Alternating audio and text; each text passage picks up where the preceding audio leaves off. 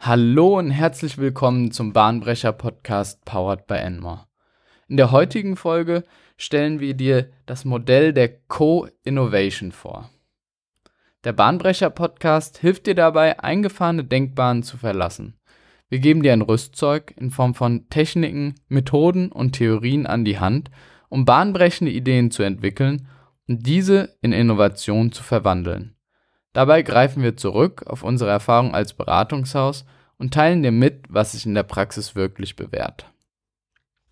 Das heutige Thema ist Co-Innovation und damit komplettiert es die Serie zum Thema Open Innovation. Wir haben ja anfangs die Theorie der Open Innovation beschrieben, haben dann geschaut, wie Unternehmen gemeinsam mit Kunden, mit Lead-Usern Innovationen erzeugen können – haben uns dann die Co-Opetition angeschaut, also wie konkurrierende Unternehmen gemeinsam Innovationen erzeugen können. Und jetzt schauen wir uns im Bereich der Co-Innovation die Kollaboration zwischen Unternehmen, Corporates, großen Unternehmen und Startups an. Hierbei geht es also darum, in welcher Art und Weise ein Startup mit einem Corporate gemeinsame Sache machen kann und welche Vorteile für die jeweilige Partei entstehen. Zuallererst stellt sich oftmals die Frage, warum Corporates überhaupt mit Startups zusammen kollaborieren müssen, beziehungsweise dies auch wollen. Denn man denkt ja immer, dass Corporates die Möglichkeit haben, relativ schnell zu skalieren. Sie haben unheimlich große Ressourcen, auf die sie zugreifen können, sowohl personell als auch finanziell. Sie haben die notwendigen Gerätschaften, um Dinge schnell umzusetzen. Das bedeutet ja eigentlich, dass sie in kürzester Zeit das kleine Start-up kannibalisieren könnten. Oftmals ist aber genau das nicht der Fall und Startups unterscheiden sich doch massiv auch in ihrer Organisationsstruktur und Arbeitsweise von Corporates. Ein Beispiel, das das relativ gut beschreibt, warum große Unternehmen Probleme haben, Innovationen zu erzeugen, ist das Innovators Dilemma. Auf das Innovators Dilemma gehen wir nochmal in einer späteren Podcast-Folge genauer ein, aber kurz umrissen geht es darum, dass große Unternehmen es oftmals schwer haben, in neue Märkte und neue Technologien einzusteigen, weil der Markt am Anfang noch relativ klein ist und damit nicht wirklich von Interesse für große Unternehmen ist, weil der Anteil oder das Potenzial des Marktes einfach nicht auf dem Schirm und nicht in das Portfolio von großen Unternehmen passt. Da spielt also noch keine Musik, die für die großen Unternehmen interessant ist. Was allerdings passieren kann, ist, dass dieser neue Markt sich so schnell entwickelt und dass das große Corporate im Prinzip durch diesen neuen entwickelten Markt obsolet gemacht wird und der Marktstandpunkt verloren geht. Das ist so das Grundkonzept des Innovators Dilemma. Betrachten wir uns konkrete Vorteile, die Corporates von Startups bekommen in einer Kollaboration. Dabei kann, wie anfangs angesprochen, das Corporate von der agileren Arbeitsweise des kleinen Startups profitieren, denn in Corporates ist es doch alles relativ bürokratisch und organisatorisch strukturiert verankert und Startups haben da die Möglichkeit, viel freier und spontaner sich an Dinge anzupassen und auch ihre Prozesse an Veränderungen zu orientieren. Jetzt kann man natürlich sagen, Corporates haben doch ganz einfach die Möglichkeit, kleinere Unternehmen auszugründen, aber durch die Bindung an das größere Unternehmen besteht immer noch eine gewisse Schirmherrschaft und die Unternehmen sind nicht ganz so frei wie unabhängige Startups, die lediglich in einem Kollaborationsverhältnis mit dem Corporate stehen. Ein Vorteil ist auch, dass die Startups sich oftmals mit neuen Technologien befassen, die so im Corporate noch nicht angewendet werden und in Produktion sind.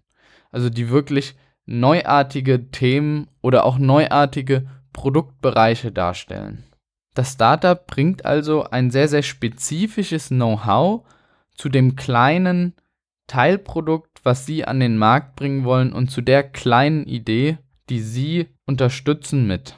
Und von diesem speziellen Wissen können auch die Corporates profitieren. Darüber hinaus kann es auch in manchen Fällen sein, dass die Startups bereits gewisse Kundengruppen etabliert haben, die sich maßgeblich von denen der großen Unternehmen unterscheiden und somit die Möglichkeit besteht, diese Kunden auch noch für andere Produkte des Corporates zu gewinnen. Neben diesen harten Fakten gibt es aber auch weichere Faktoren, die beeinflusst werden, und zwar das Image des Unternehmens, also so das Thema Corporate Social Responsibility, wobei die großen Unternehmen auch Verantwortung für die Zukunft tragen und das Unterstützen von kleineren Unternehmen bzw. das Aufbauen von Unternehmen wird grundsätzlich in der öffentlichen Wahrnehmung als sehr, sehr positiv angesehen. Es ist also ein klarer Imagegewinn und macht das Unternehmen auch in gewisser Weise interessant für neue und junge Menschen, wenn sie da einen modernen und zukunftsfähigen Spirit zeigen. Also eine ganz klare Beeinflussung der eigenen Unternehmenskultur und die Darstellung von Modernität. Aber nicht nur für Corporates entstehen Vorteile, auch die Startups sollen selbstverständlich was davon haben. Es soll also wieder eine Art Win-Win-Situation gebildet werden, die wir in der letzten Woche sehr, sehr konkret beschrieben haben. Startups profitieren beispielsweise von der Referenz, die sie durch die Kooperation mit einem Corporate, welches doch eine große Marktbekanntheit mit sich bringt. Sie erhalten oftmals Möglichkeiten, die Kundenkanäle des Corporates zu bespielen, also die Möglichkeit, neue Kunden zu erwerben und damit nicht den mühseligen Weg der Erstakquise zu gehen. Ein großer Punkt sind selbstverständlich auch die Finanzen, dass Startups beispielsweise finanziell von Corporates unterstützt werden. Zudem bekommen sie Mentoren oftmals an die Hand, die sie beim Aufbau des eigenen Unternehmens unterstützen und ihnen zur Hand gehen können bzw. Ratschläge geben können, wie sie ihr Produkt besser an den Markt bekommen und wie sie ihr Produkt entwickelt bekommen.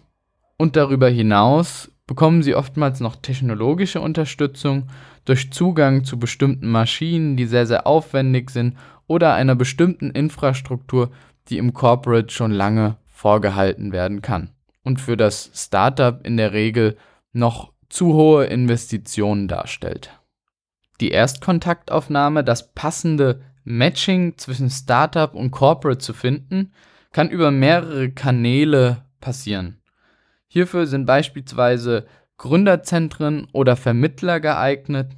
Es können Hackathons stattfinden gelassen werden oder Challenges veröffentlicht werden, an denen sich dann Startups beteiligen können und die ganz klar den Fokus haben, Startups zu adressieren. Es können generelle Calls, also ein Aufruf veranstaltet werden, dass nach Startups zu bestimmten Themen gesucht wird und diese mit Programmen unterstützt werden.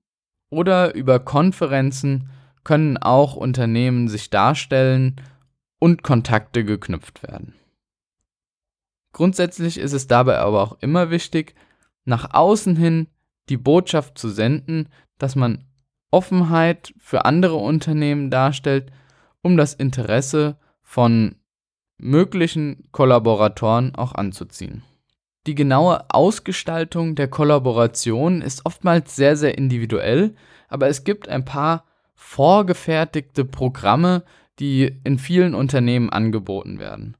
So gibt es Inkubatoren oder Acceleratorenprogramme, wobei die Inkubatorenprogramme wirklich beim Start des Unternehmens anknüpfen und im Prinzip die Möglichkeiten bieten, eine Idee erstmal umzusetzen und in Fahrt zu bringen, wohingegen die Acceleratorenprogramme sich eher daran orientieren, ein Unternehmen mit einem bestehenden Geschäftsmodell zu vergrößern und dem Geschäftsmodell etwas mehr Validität und Stärke zu verleihen. Neben diesen klassischen Programmen gibt es auch ganz einfache Art und Weisen, wie Corporate Startups unterstützen können. Das ist beispielsweise durch den Zugang zu Ressourcen, also gewissen Gerätschaften oder Räumlichkeiten, die dem Startup zur Verfügung gestellt wird, bis hin zu Co-Developments, wo gemeinsam mit dem Startup ein spezifisches Produkt entwickelt wird. Damit so eine Kollaboration auch wirklich erfolgreich sein kann, ist es wichtig, gewisse Aspekte zu berücksichtigen und im Vorfeld zu planen bzw. auch Unternehmen entsprechend gewisser Kriterien auszuwählen. So ist es sehr, sehr wichtig, erstmal das eigene Unternehmen und das andere, das kollaborierende Unternehmen kennenzulernen und zu verstehen, ob die beiden Unternehmen zueinander passen. Dabei ist es selbstverständlich nicht zu vernachlässigen, gemeinsame Ziele zu verfolgen und diese auch verständlich formuliert zu bekommen. Dass da am Ende der Kollaboration oder während der Kollaboration keine Diskrepanzen auftauchen. Für diese Ziele ist es dann auch wichtig, gewisse KPIs und Milestones zu setzen, damit das vertraglich vereinbarte Ziel auch in gewissen Schritten und erfolgreich von beiden Seiten erreicht wird. Auch ist wichtig, dass von beiden Unternehmen eine gewisse Wertschätzung stattfindet und ein Commitment zu der Kollaboration stattfindet. Also, dass beispielsweise eine Kollaboration, die nur auf dem Imagegewinn des Corporates basiert, also der Corporate Social Responsibility, keine, keinen langen Atem hat, ist oftmals schon offensichtlich. Aber auch muss das Startup ein gewisses Commitment eingehen wenn sie relativ viel Ressourcen erhält vom Unternehmen, will das Unternehmen auch irgendwann mal einen Return dafür bekommen und muss gewisse Deliveries einhalten und sich auch an Pläne, die vorab vereinbart waren, halten. Damit eine gemeinsame Arbeit reibungslos stattfinden kann, ist es wichtig, Akzeptanz für das jeweilig andere Unternehmen zu haben, ein Verständnis zu haben und auch über die verschiedenen Arbeitsweisen Bescheid zu wissen. So kann es sein, dass Startups doch deutlich anders arbeiten, als dem Corporate grundsätzlich gefällt. Und auch das Startup hat manchmal Probleme mit den langen Wegen, die in Corporates gegangen werden müssen. Hierfür gilt es also im Vorfeld sensibilisiert zu sein und auch offen zu sein, die Kultur des anderen Unternehmens wahrzunehmen und zu akzeptieren. Darüber hinaus ist eine der kritischen Fragen oftmals die Frage nach dem Intellectual Property, also wem gehört das Wissen, was in der Kollaboration entstanden ist. Und hierbei gilt es auch, vertragliche Regelungen zu knüpfen bzw. eine Einigung zu finden. Das wäre dann auch schon der Schnelldurchlauf durch das Thema Startup Corporate Collaboration. Wir haben uns die Vorteile für beide Unternehmen betrachtet, haben uns dann angeschaut, wie überhaupt eine Kontaktaufnahme zustande kommen kann, wie die Art der Kollaboration aussehen kann und welche Aspekte notwendig sind, um eine erfolgreiche Kollaboration zu erzeugen. Dass das tatsächlich in der Wirtschaftswelt stattfindet, zeigen die Beispiele von Merck und Innogy, Merck hat beispielsweise ein starkes Accelerator-Programm, wo sie nach Startups sucht und diese nach einem vorgegebenen Programm unterstützt. Stark involviert ist dabei selbstverständlich immer das Innovation Center. Das andere Beispiel ist Innogy und der Innovation Hub von Innogy. Und Innogy plädiert dafür, eine individuelle Kooperation und Kollaboration mit Startups einzugehen, um diese spezifisch für ihre Bedürfnisse unterstützen zu können. Zu guter Letzt gibt es wieder einen Gedankenhappen für deine innovative Woche. Wie immer ist dieser angelehnt an das Thema und er lautet heute To succeed, find a great mentor, someone who has already been through the many challenges of being an entrepreneur. Was dahinter steckt, ist, man muss das Rad nicht unbedingt immer neu erfinden, und es gibt Mentoren, die einem auf dem Weg begleiten können und dabei unterstützen können, erfolgreich zu sein.